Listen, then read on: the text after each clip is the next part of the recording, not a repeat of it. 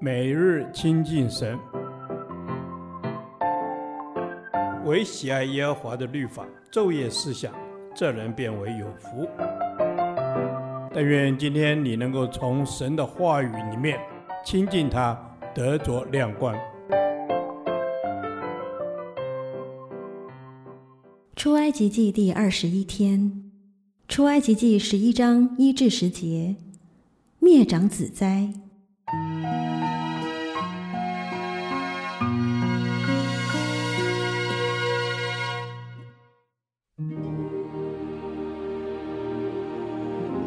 耶和华对摩西说：“我再使一样的灾殃临到法老和埃及，然后他必容你们离开这地。他容你们去的时候，总要催逼你们都从这地出去。你要传于百姓的耳中，叫他们男女个人向邻舍要金器银器。耶和华叫百姓在埃及人眼前蒙恩，并且摩西在埃及地法老臣仆和百姓的眼中看为极大。”摩西说：“耶和华这样说：约到半夜，我必出去巡行埃及遍地。凡在埃及地从坐宝座的法老，直到末子后的婢女，所有的长子，以及一切投生的牲畜，都必死。埃及遍地必有大哀嚎，从前没有这样的，后来也必没有。至于以色列中，无论是人是牲畜，连狗也不敢向他们咬舌。”好叫你们知道，耶和华是将埃及人和以色列人分别出来。你这一切臣仆都要俯伏来见我说：“求你和跟从你的百姓都出去。”然后我要出去。于是摩西气愤愤地离开法老出去了。耶和华对摩西说：“法老必不听你们，使我的骑士在埃及地多起来。”摩西亚伦在法老面前行了这一切奇事，耶和华使法老的心刚硬，不容以色列人出离他的地。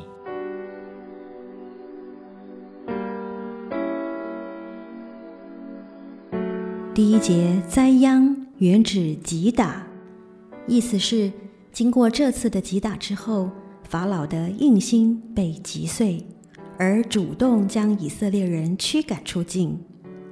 在末灾之前，神吩咐摩西，叫以色列人离开前，向邻舍要金器银器。他们所得的金器银器，正是后来在旷野里制造会幕时所需要的。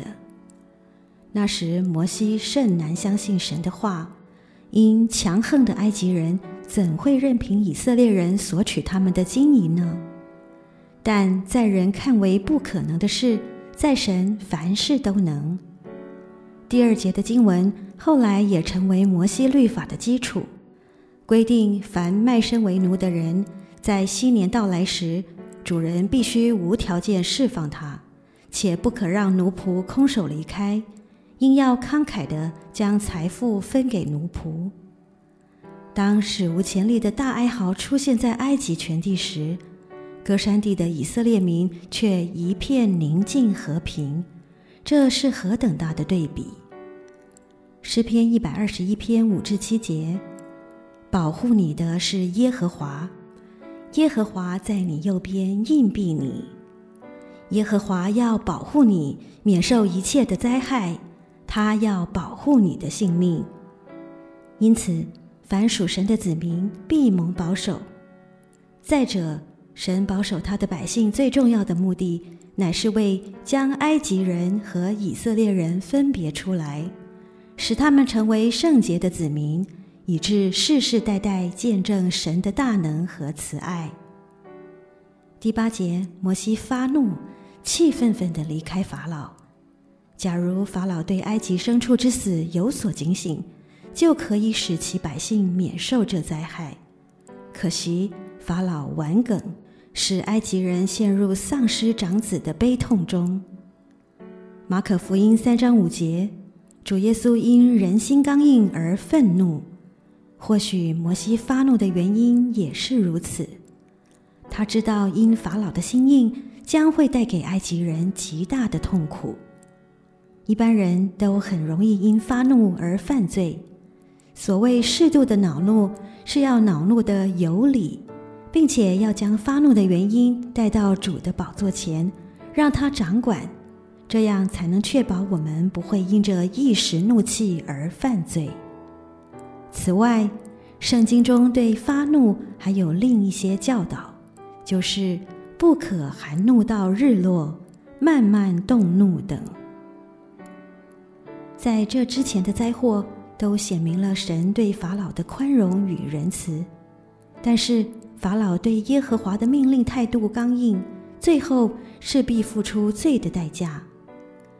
神啊，你一再的宽容世人，愿人人都能及时从最终悔改归向你。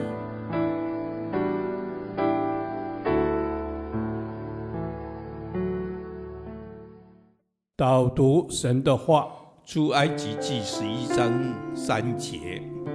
耶和华叫百姓在埃及人眼前蒙恩，并且摩西在埃及地法老臣仆和百姓的眼中看为极大。阿门。是的，耶和华，耶和华叫百姓在埃及人眼前蒙恩。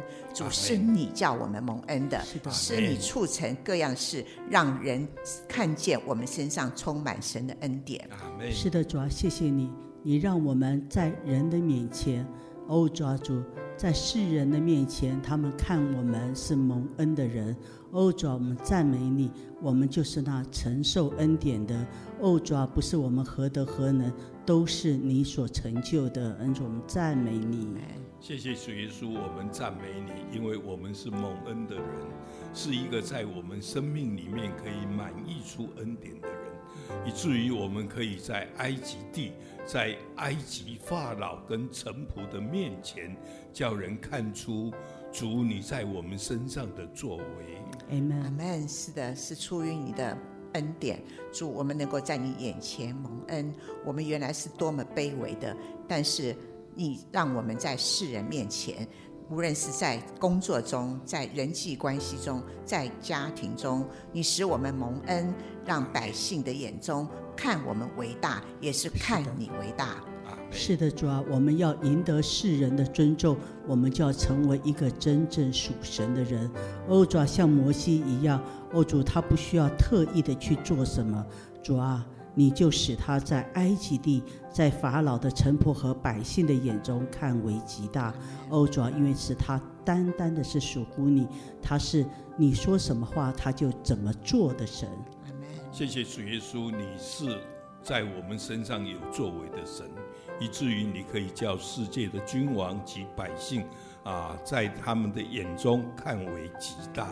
主啊，我们虽然渺小，像个仆人啊，像个奴隶一样，但是主你叫世界看我们为极大，因为主你的恩典在我们身上，我们为蒙此恩，向主你献上感恩，奉主耶稣基督的名祷告，阿门。